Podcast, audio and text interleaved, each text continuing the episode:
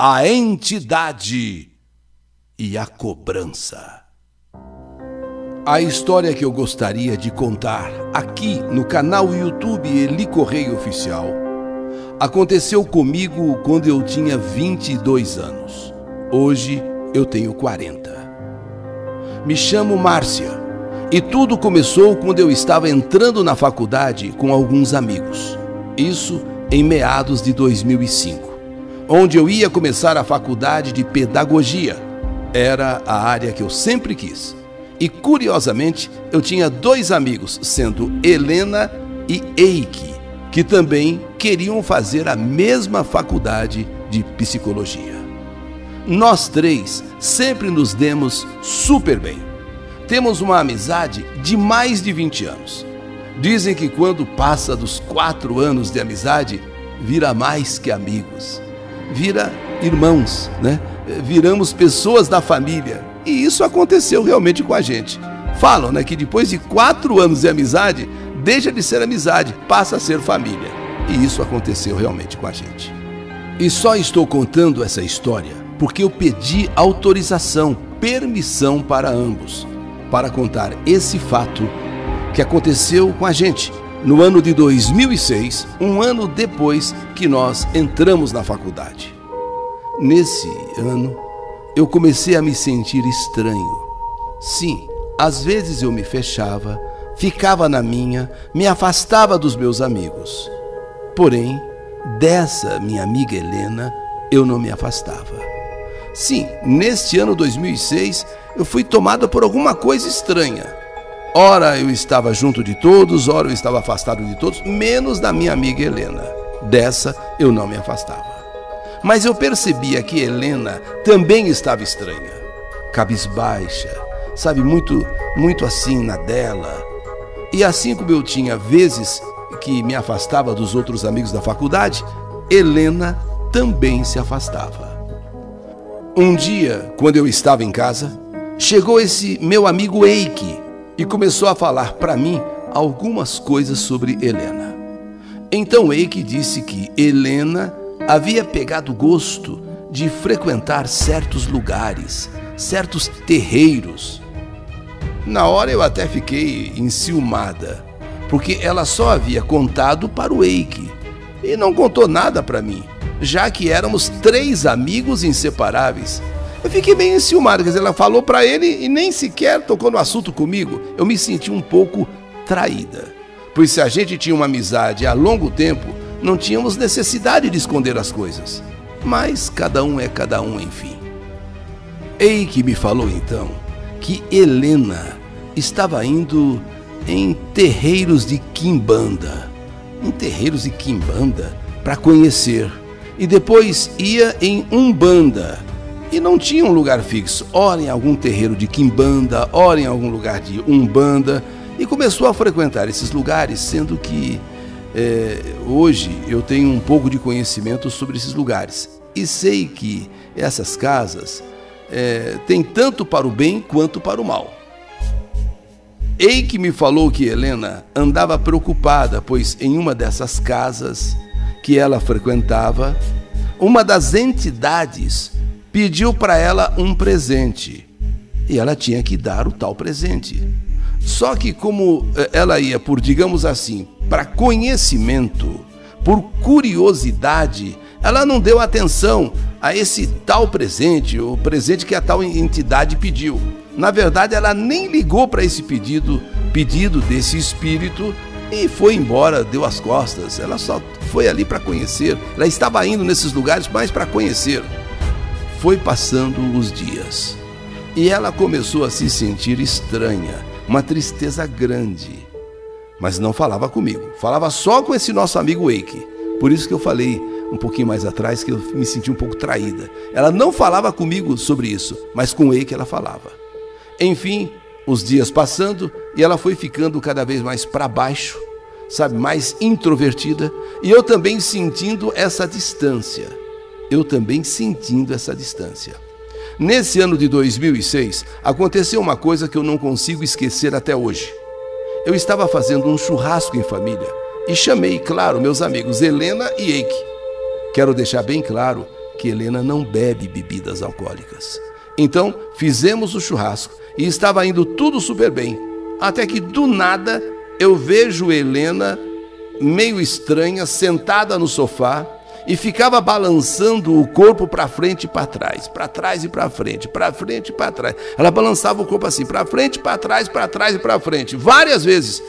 Aí a minha mãe, Benedita, falou para mim, Márcia, a Helena bebeu? Ela, olha, olha, olha, vai lá ver, vai lá ver como é que ela está.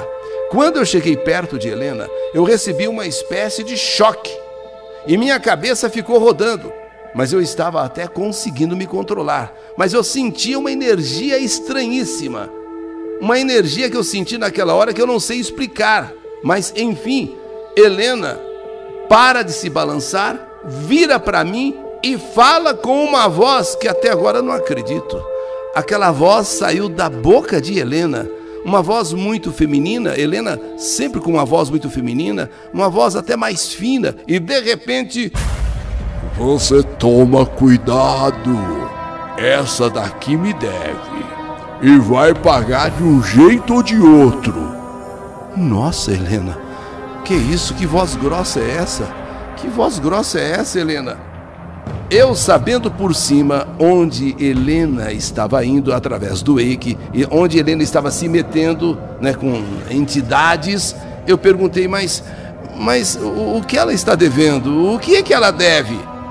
Foi então que só vi minha mãe assustada perguntando: Helena está possuída, Márcia? Eu acho que ela está possuída. Eu falei, mãe, é, fica lá dando atenção pro pessoal. Eu, eu, vou, eu, eu vou levar a Helena pro quarto. Vai lá, vai lá, vai lá dar atenção pro pessoal. E chamei o Wake e falei: Vamos, vamos pro meu quarto. E quando eu encosto em Helena, eu novamente levei um choque. Mas um choque tão forte que eu fiquei zonza, desorientada. Mas assim mesmo consegui levar minha amiga para o quarto com a ajuda do Eike.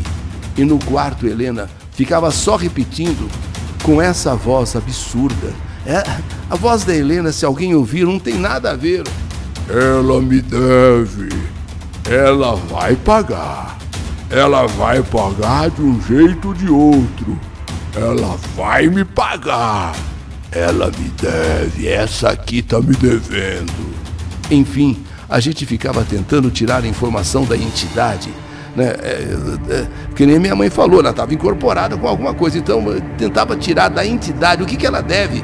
Mas a entidade só falava com essas palavras: Ela me deve, ela vai pagar, e vai pagar mesmo.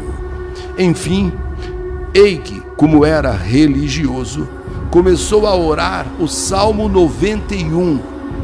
E isso passou a incomodar essa entidade que havia incorporado em Helena.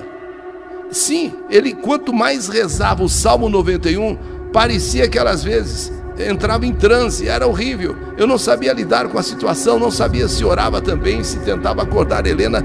A Helena estava assim como que possuída, tomada por aquela entidade, ora parecia dormindo, ora parecia. Olha, depois de um tempo, a entidade falou finalmente para nós: Vole para o meu cavalo me pagar, ou vou levar a vida do meu cavalo.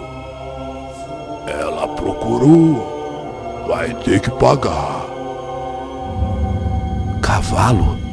Mas o que é cavalo? Aí que a gente entendeu. O espírito usa o corpo de uma pessoa como se fosse cavalo. Fala pro meu cavalo me pagar, ou eu vou levar a vida do meu cavalo. Ela me procurou. Ela procurou e vai me pagar. E liberou Helena. Helena despertou, como se nada tivesse acontecido, sabe? Ela tomada com aquele negócio, de repente, pá, acordou. Oi, gente, tudo bem? Tudo bem? Então eu e Eike explicamos o que tinha acontecido com ela. E Helena começou a chorar, a chorar, falando que tinha pedido para uma entidade que queria ter sucesso na vida. E essa entidade falou que se ela o agradasse e começasse a frequentar o lugar onde ela tinha ido, a entidade iria ajudá-la. Mas ela acabou ignorando essa tal entidade e até achou que não passava de uma mentira. Né? Deu até a risada que aquele lugar era um lugar fraudulento.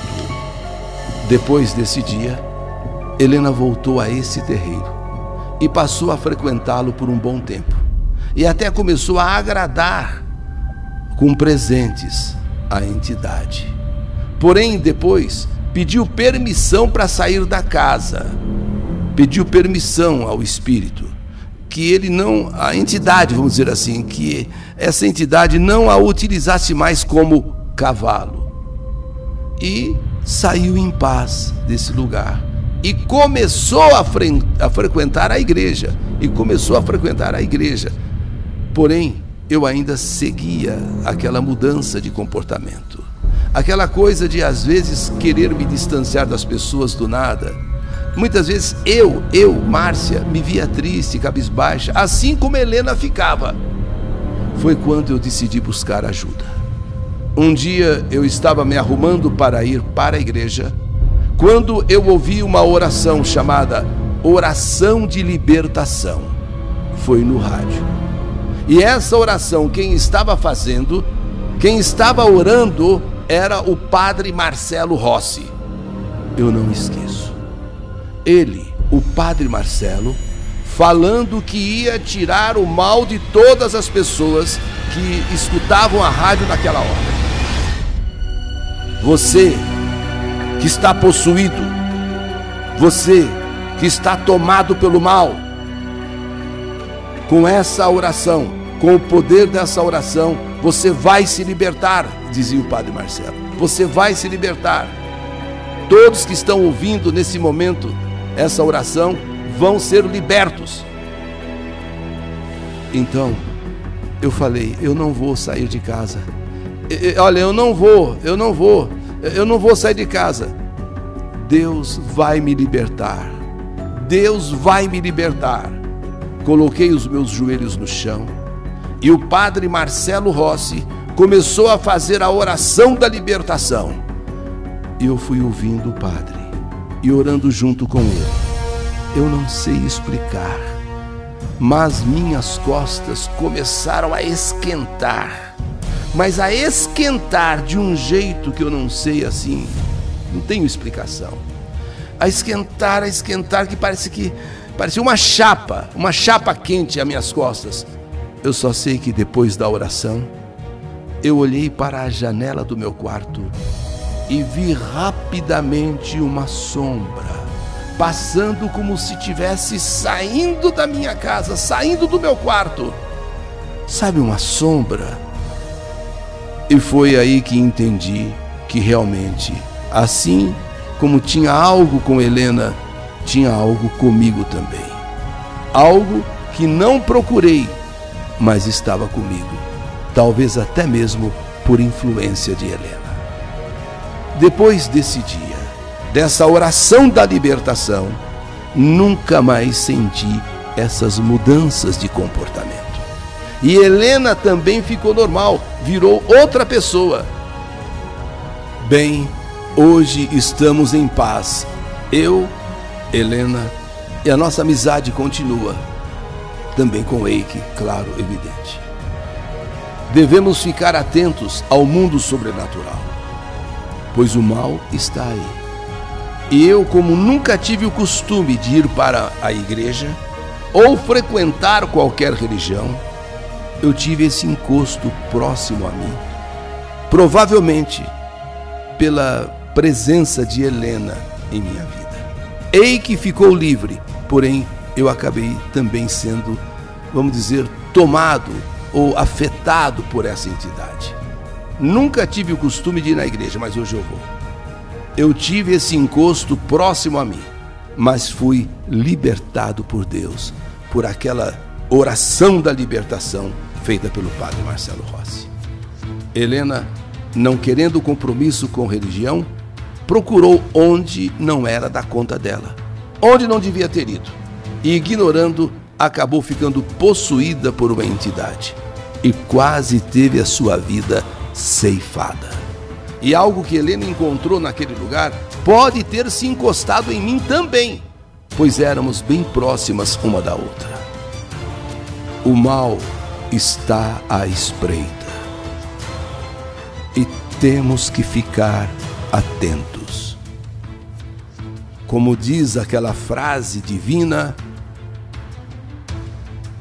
o mal é grande, tentação existe e a carne é fraca. Orai e vigiai, irmãos, porque o mal existe e a carne é fraca. E convido a todos a fazerem comigo a poderosa oração da libertação. Quem estiver se sentindo possuído por algum mal, quem se sentir atrapalhado nas suas intenções, quem tiver os seus caminhos bloqueados, quem está com dificuldades, seja na vida financeira, seja na vida amorosa, depois dessa carta, ore comigo. Lavai-me no sangue precioso de Jesus. Purificai todo o meu ser. Quebrai toda a dureza do meu coração e as barreiras de ressentimento, mágoa, rancor, egoísmo, maldade, orgulho, soberba, intolerância, preconceitos e incredulidade que existem em mim. E no poder de Jesus Cristo ressuscitado, neste momento, eu declaro: estou liberto pelas mãos de Jesus. Libertai-me, Jesus, de todo mal, de tudo que de mal possa me atingir.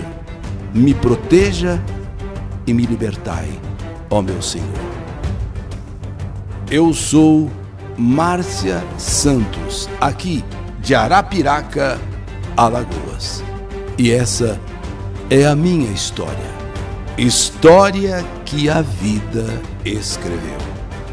Que saudade de você! A entidade e a cobrança. História do canal YouTube Eli Correia Oficial.